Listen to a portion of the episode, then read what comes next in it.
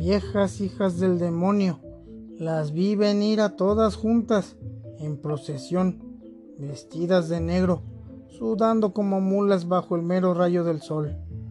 Las vi desde lejos como si fuera una recua levantando polvo. Negras todas ellas, venían por el camino de Amula, cantando entre rezos, entre el calor, con sus negros escapularios grandotes y renegridos sobre los que caían en goteras el sudor de su cara. Las vi llegar y me escondí. Sabía lo que andaban haciendo y a quién buscaban. Por eso me di prisa en esconderme hasta el fondo del corral, corriendo ya con los pantalones en la mano. Pero ellas entraron y dieron conmigo. Dijeron, Ave María Purísima. Yo estaba acuclillado en una piedra, sin hacer nada, solamente sentado allí con los pantalones caídos, para que ellas me vieran así y no se me arrimaran. Pero solo dijeron, Ave María Purísima, y se fueron acercando más. Viejas indinas, les debería de dar vergüenza. Se persignaron y se arrimaron hasta ponerse junto a mí, todas juntas, apretadas como en manojo, chorreando de sudor y con los pelos untados en la cara como si les hubiera lloviznado. Te venimos a ver a ti, Lucas Lucatero. Desde Amula venimos, solo por verte. Aquí cerquita nos dijeron que estabas en tu casa, pero no nos figuramos que estabas tan adentro, ni en estos menesteres. Creímos que habías entrado a darle de comer a las gallinas. Por eso nos metimos. Venimos a verte. Esas viejas, viejas y feas como pasmadas de burro. Díganme qué quieren, les dije, mientras me fajaba los pantalones y ellas se tapaban los ojos para no ver. Traemos un encargo. Te hemos buscado en Santo Santiago y en Santa Inés, pero nos informaron que ya no vivías allí, que te habías mudado a este rancho, y acá venimos. Somos de Amula. Yo ya sabía de dónde eran y quiénes eran. Podía hasta haberles recitado sus nombres, pero me hice el desentendido. Pues sí, Lucas Lucatero, al fin te hemos encontrado, gracias a Dios. Las convidé al corredor y les saqué unas sillas para que se sentaran. Les pregunté que si tenían hambre o que si querían, aunque fuera un jarro de agua para remojarse la lengua. Ellas se sentaron, secándose el sudor con sus escapularios. No, gracias, dijeron. No venimos a darte molestias. Te traemos un encargo. Tú me conoces, ¿verdad? Lucas Lucatero, me preguntó una de ellas. Algo, le dije. Me parece haberte visto en alguna parte. ¿No eres por casualidad Pancha Fregoso, la que se dejó robar por Homobono Ramos? Soy, sí, pero no me robó nadie. Esas fueron puras maledicencias. Nos perdimos los dos buscando garambullos. Soy congregante y yo no hubiera permitido de ningún modo. ¿Qué, Pancha? Ah, cómo eres mal pensado, Lucas. Todavía no se te quita lo de andar criminando gente. Pero ya me conoces. Quiero agarrar la palabra para comunicarte a lo que venimos. No quieren ni siquiera un jarro de agua. Les volví a preguntar. No te molestes, pero ya que nos ruegas tanto, no te vamos a desairar. Les traje una jarra de agua de la Rayán y se la bebieron. Luego les traje otra y se la volvieron a beber. Entonces les arrimé un cántaro con agua del río.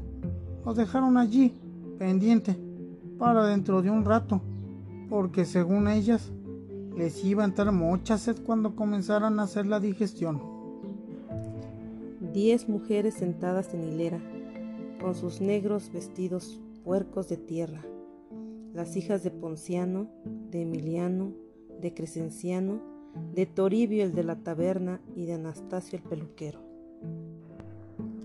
Viejas carambas, ni una siquiera pasadera, todas caídas por los cincuenta, marchitas como floripondios enguruñados y secos, ni de dónde escoger. ¿Y qué buscan aquí? Venimos a verte. Ya me vieron, estoy bien. Por mí no se preocupen. Te has venido muy lejos, a este lugar escondido, sin domicilio ni quien dé razón de ti. Nos ha costado trabajo dar contigo después de mucho inquirir. No me escondo. Aquí vivo a gusto, sin la moledera de la gente.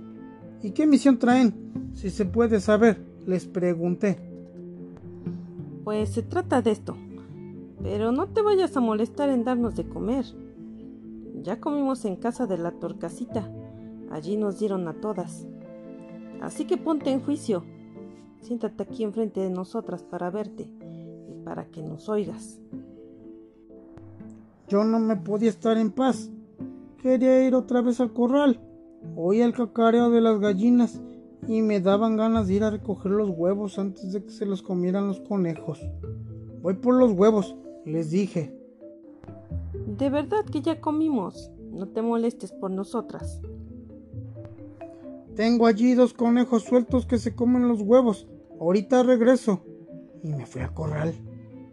Tenía pensado no regresar, salirme por la puerta que daba al, cerro y dejar plantada aquella sarta de viejas canijas.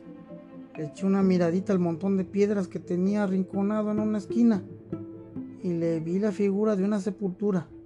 Entonces me puse a desparramarlas, tirándolas por todas partes, haciendo un reguero aquí y otro allá. Eran piedras de río, boludas, y las podía aventar lejos. Viejas de los mil judas, ya me habían puesto a trabajar. No sé por qué se les antojó venir. Dejé la tarea y regresé. Les regalé los huevos. ¿Mataste los conejos? Debimos aventarle de pedradas. Guardaremos los huevos para dentro de un rato. No debías haberte molestado. Allí en el seno se pueden empollar. Mejor déjenlos afuera. Ah, ¿cómo serás, Luca Lucatero? No se te quita lo hablantín, ni que estuviéramos tan calientes. De eso no sé nada, pero de por sí está haciendo calor acá afuera. Lo que yo quería era darles largas, encaminarlas por otro rumbo, mientras buscaba la manera de echarlas fuera de mi casa y que no les quedaran ganas de volver. Pero no se me ocurría nada. Sabía que me andaban buscando desde enero, poquito después de la desaparición de Anacleto Morones. No faltó alguien que me avisara que las viejas de la congregación de Amula andaban tras de mí. Eran las únicas que podían tener algún interés en Anacleto Morones. Y ahora allí las tenía. Podía seguir haciéndoles plática o granjeándomelas de algún modo hasta que se les hiciera de noche y tuvieran que largarse. No se hubieran arriesgado a pasarla en mi casa. Porque hubo un rato en que se trató de eso, cuando la hija de Ponciano dijo que quería acabar pronto su asunto para volver temprano a Mula. Fue cuando yo les hice ver que por eso no se preocuparan, que aunque fuera en el suelo, ahí había lugar y petates de sobra para todas. Todas dijeron que eso sí que no, porque ¿qué iría a decir la gente cuando se enteraran de que habían pasado la noche solitas en mi casa y conmigo allí adentro? Eso sí que no. La cosa, pues, estaba en hacerles larga la plática hasta que se les hiciera de noche, quitándoles la idea que les bullía en la cabeza. Le pregunté a una de ellas, ¿y tu marido qué dice? Yo no tengo marido, Lucas. ¿No te acuerdas que fui tu novia? Te esperé y te esperé y me quedé esperando. Luego supe que te habías casado. Ya a esas alturas nadie me quería. Y luego yo. Lo que pasó fue que se me atravesaron otros pendientes que me tuvieron muy ocupado. Pero todavía es tiempo. Pero si eres casado, Lucas, y nada menos que con la hija del santo niño. ¿Para qué me alborotas otra vez? Yo ya hasta me olvidé de ti. Pero yo no. ¿Cómo dices que te llamabas? Nieves. Me sigo llamando Nieves. Nieves García. Y no me hagas llorar, Lucas Lucatero. Nada más acordarme de tus melosas promesas me da coraje. ¿Nieves? ¿Nieves? ¿Cómo no me voy a acordar de ti? Si eres de lo que no se olvida. Era suavecita, me acuerdo. Te siento todavía aquí en mis brazos, suavecita, blanda. El olor del vestido con el que salías a verme olía al canfor y te arrejuntabas mucho conmigo. Te repegabas tanto que casi te sentía metida en mis huesos. Me acuerdo. No sigas diciendo cosas, Lucas. Ayer me confesé y tú me estás despertando malos pensamientos y me estás echando el pecado encima. Me acuerdo que te besaba en las corvas y que tú decías que allí no, porque sentías cosquillas. ¿Todavía tienes hoyuelos en las corvas de las piernas? Mejor cállate, Lucas Lucatero. Dios no te perdonará lo que hiciste conmigo. Lo pagarás caro. ¿Hice algo malo contigo? ¿Te traté acaso mal? Si lo tuve que tirar. Y no me hagas decir eso aquí delante de la gente. Pero para que te lo sepas, lo tuve que tirar. Era una cosa así como un pedazo de cecina. ¿Y para qué lo iba a querer yo? Si su padre no era más que un baquetón. ¿Con qué eso pasó? No lo sabía. ¿No quieren otra poquita agua de Agrayán? No me tardaré nada en hacerla. Espérenme nomás. Y me fui otra vez al corral a cortar las rayanes. Y allí me entretuve lo más que pude, mientras se les bajaba el mal humor a la mujer aquella. Cuando regresé ya se había ido. ¿Se fue? Sí, se fue. La hiciste llorar. Solo quería platicar con ella, nomás por pasar el rato. ¿Se han fijado cómo tarda en llover? Allá en la mula ya debe haber llovido, ¿no? Sí, anteayer cayó un aguacero. No cabe duda que en aquel es buen sitio, llueve bien y se vive bien. Ah, fe que aquí ni las nubes se aparecen. ¿Todavía es Rogaciano el presidente municipal? Sí, todavía. Buen hombre ese Rogaciano. No, es un maldoso. Puede que tengas razón. ¿Y qué me cuentan del Demiro? ¿Todavía tiene cerrada su botica? Edelmiro murió. Hizo bien en morirse, aunque me esté mal el decirlo. Pero era otro maldoso. Fue de los que le echaron infamias al niño Anacleto. Lo acusó de abusionero y de brujo y de engañabobos todo eso anduvo hablando en todas partes. Pero la gente no le hizo caso y Dios lo castigó. Se murió de rabia, como los huitacoches. Esperemos en Dios que esté en el infierno y que no se cansen los diablos de echarle leña. Lo mismo que a Lirio López, el juez, que se puso de su parte y mandó al santo niño a la cárcel.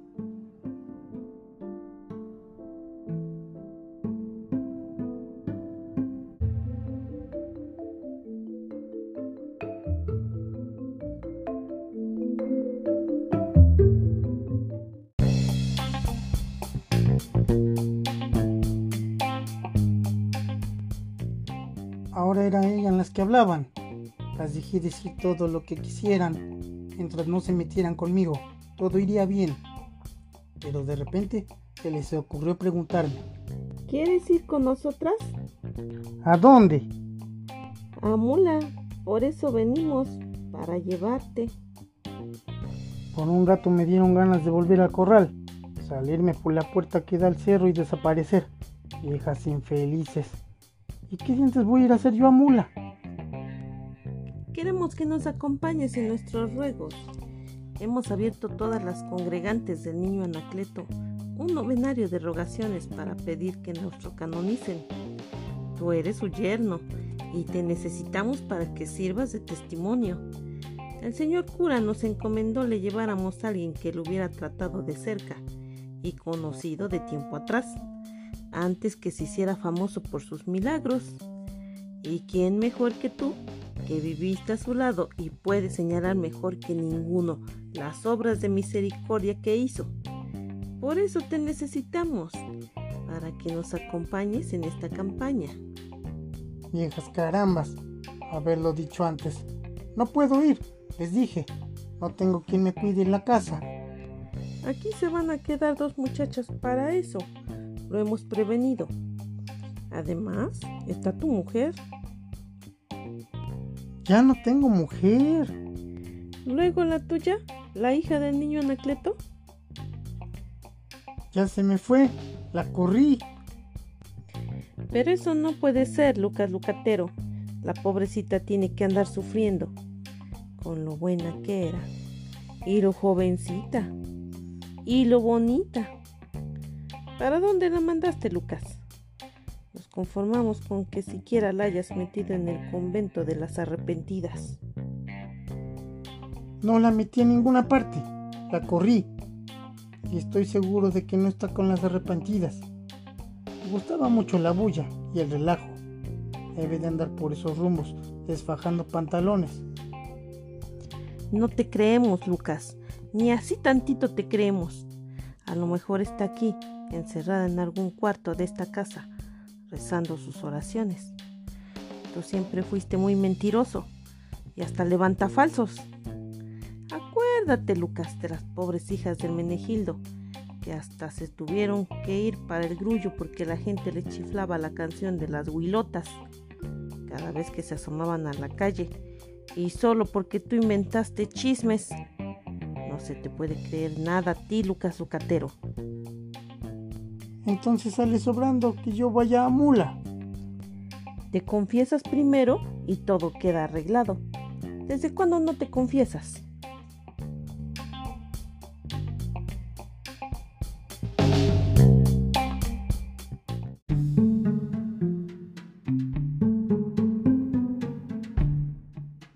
¡Uh! Desde hace como 15 años, desde que me iban a fusilar los cristeros. Pusieron una carabina en la espalda y me hincaron delante del cura. Y de ahí hasta dije lo que no he hecho. Entonces me confesé hasta por adelantado. Si no estuviera de por medio que eres el yerno del santo niño, no te vendríamos a buscar. Cuanto más te pediríamos nada. Siempre has sido muy diablo, Lucas Locatero. Por algo fui ayudante de Anacleto Morones. Él sí era el vivo demonio. No blasfemes. Es que ustedes no lo conocieron, Lo conocimos como santo. pero no como santero. ¿Qué cosas dices, Lucas? Eso ustedes no lo saben. Pero él antes vendía santos. En las ferias, en las puertas de las iglesias. Y yo le cargaba el tambache. Por ahí íbamos los dos. Uno detrás del otro. De pueblo en pueblo. Él por delante y yo cargándole el tambache con las novenas de San Pantaleón. De San Ambrosio. Y de San Pascual. Que pesaban cuanto menos tres arrobas. Un día encontramos unos peregrinos. Anacleto estaba arrodillado encima de un hormiguero, enseñándome cómo mordiéndose la lengua no pican las hormigas. Entonces pasaron los peregrinos. ¿Lo vieron? Se pararon a ver la curiosidad aquella. Preguntaron, ¿cómo puede estar encima del hormiguero sin que te piquen las hormigas? Entonces él se puso brazos en cruz y comenzó a decir que acababa de llegar de Roma, de donde traía un mensaje y era el portador de una astilla de Santa Cruz donde Cristo fue crucificado. Ellos lo llevaron de allí en sus brazos, lo llevaron en andas hasta Amula, y ahí fue el acabose. La gente se postraba frente a él y le pedía milagros. Eso fue el comienzo. Y yo nada más vivía con la boca abierta, mirándolo engatusar al montón de peregrinos que iban a verlo. Eres puro hablador y de sobra hasta blasfemo. ¿Quién eras tú antes de conocerlo? Un arreapuercos. Y él te hizo rico, te dio lo que tienes, y ni por eso te acomides a hablar bien de él, desagradecido. Hasta eso, le agradezco que me haya matado el hambre, pero eso no quita que él fuera el vivo diablo. Lo sigue siendo, y en cualquier lugar donde esté. Está en el cielo, entre los ángeles. Allí es donde está, más que te pese. Yo sabía que estaba en la cárcel. Eso fue hace mucho. De allí se fugó. Desapareció sin dejar rastro. ahora está en el cielo, en cuerpo y alma presentes, y desde allá nos bendice.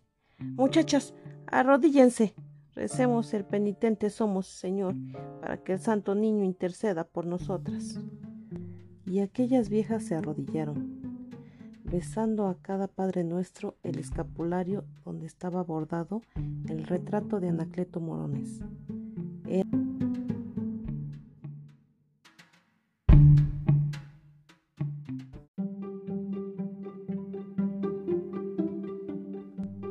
Eran las 3 de la tarde. Aproveché ese ratito para meterme en la cocina y meterme unos tacos de frijoles. Cuando salí ya solo quedaban cinco mujeres. ¿Qué se hicieron las otras?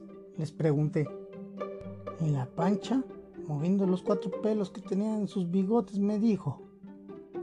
Se fueron. No quieren tener tratos contigo. Mejor. Entre menos burros más solote. ¿Quieren más agua de rayán? Una de ellas, la Filomena, aunque se había estado callada todo el ratito, y que por mal mi nombre me le decían la muerta. Se culminó encima de una de mis macetas y metiéndose el dedo en la boca, echó fuera toda el agua de rellán que se había tragado, revuelta con pedazos de chicharrón y granos de guachimoles. Yo no quiero ni tu agua de rayán, blasfemo. Nada quiero de ti. Y puso sobre la silla el huevo que yo le había regalado. Ni tus huevos quiero. Mejor me voy. Ahora solo quedaban cuatro. A mí también me dan ganas de vomitar, me dijo la pancha, pero me las aguanto. Te tenemos que llevar a mula, a como dé lugar. Eres el único que puede dar fe de la santidad del santo niño. Él te ha de ablandar el alma. Ya hemos puesto su imagen en la iglesia y no sería justo echarlo a la calle por tu culpa. Busquen a otro. Yo no quiero tener vela en este entierro. Tú fuiste casi su hijo. Heredaste el fruto de su santidad. En ti puso él sus ojos para perpetuarse. Te dio a su hija. Sí, pero me la dio ya perpetuada. Válgame Dios, ¿qué cosas dices, Lucas Lucatero? Así fue. Me la dio cargada como de cuatro meses cuando menos pero olía santidad. Olía pura pestilencia. Le dio por enseñarles la barriga a cuantos se le paraban enfrente, solo para que vieran que era de carne. Les enseñaba su panza crecida, amoratada por el hinchazón del hijo que llevaba dentro. Y ellos se reían. Les hacía gracia. Era una sinvergüenza. Esa era la hija de Anacleto Morones. Impío, no está en ti decir esas cosas. Te vamos a regalar un escapulario para que eches fuera al demonio. Se fue con uno de ellos, que dice que la quería. Solo le dijo, yo me arriesgo a ser el padre de tu hijo. Y se fue con él. Era fruto del santo niño, una niña, y tú la conseguiste regalada. Tú fuiste el dueño de esa riqueza nacida de la santidad. Monsergas, ¿Qué dices? Adentro de la hija de Anacleto Morones estaba el hijo de Anacleto Morones. Eso tú te lo inventaste para echarle cosas malas. Siempre has sido un invencionista. Sí. ¿Y qué me dicen de las demás? Dejó sin vírgenes esta parte del mundo. Válido de que siempre estaba pidiendo que velara su sueño una doncella. Eso lo hacía por pureza, por no ensuciarse con el pecado Quería rodearse de inocencia para no manchar su alma. Eso creen ustedes porque no las llamó. A mí sí me llamó, dijo una a la que le decían Melquiades. Yo le velé su sueño. ¿Y qué pasó? Nada, solo sus milagrosas manos me arroparon en esa hora en que se siente la llegada del frío, y le di gracias por el calor de su cuerpo pero nada más. Es que estabas vieja. A él le gustaban tiernas. Que se les quebraran los huesitos. O que tronaran como si fueran cáscaras de cacahuate. Eres un maldito ateo, Lucas Lucatero, uno de los peores. Ahora estaba hablando la huérfana, la del eterno llorido, la vieja más vieja de todas. Tenía lágrimas en los ojos y le temblaban las manos. Yo soy huérfana y él me alivió de mi orfandad. Volví a encontrar a mi padre y a mi madre en él. Se pasó la noche acariciándome para que se me bajara mi pena y le escurrían las lágrimas. No tienes, pues, por qué llorar, le dije. Es que se han muerto mis padres y me han dejado sola, huérfana a esta edad en que es tan difícil encontrar apoyo. La única noche feliz la pasé con el niño Anacleto, entre sus consoladores brazos, y ahora tú hablas mal de él. Era un santo, un bueno de bondad. Esperábamos que tú siguieras su obra, lo heredaste todo. Me heredó un costal de vicios de los mil Judas, una vieja loca, no tan vieja como ustedes, pero bien loca. Lo bueno es que se fue yo mismo le abrí la puerta. Hereje, inventas puras herejías. Ya para entonces quedaban solamente dos viejas. Las otras se habían ido yendo una tras otra, poniéndome la cruz y reculando y con la promesa de volver con los exorcismos. No más de negar que el niño Anacleto era milagroso, dijo la hija de Anastasio. Eso sí que no me lo has de negar. Hacer hijos no es ningún milagro. Ese era su fuerte. A mi marido lo curó de la sífilis. No sabía que tenías marido. ¿No eres hija de Anastasio el peluquero? La hija de Tacho es soltera, según yo sé. Soy soltera, pero tengo marido. Una cosa es ser señorita y otra cosa es ser soltera. Tú lo sabes. Y yo no soy señorita pero soy soltera. ¿A tus años de haciendo eso, Micaela? Tuve que hacerlo. Que me ganaba convivir de señorita. Soy mujer y una nace para dar lo que le dan a una. Hablas con las mismas palabras de Anacleto Morones.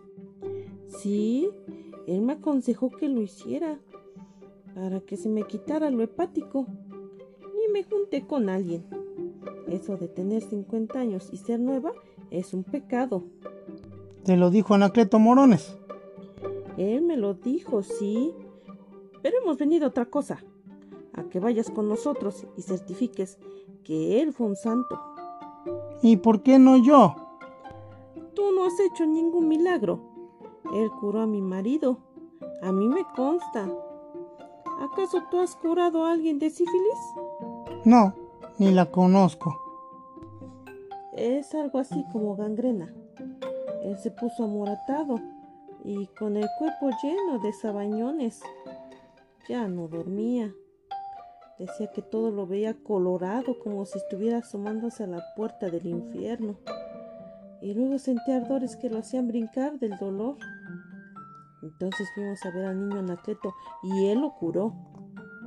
Lo quemó con un carrizo ardiendo y le untó de su saliva en las heridas.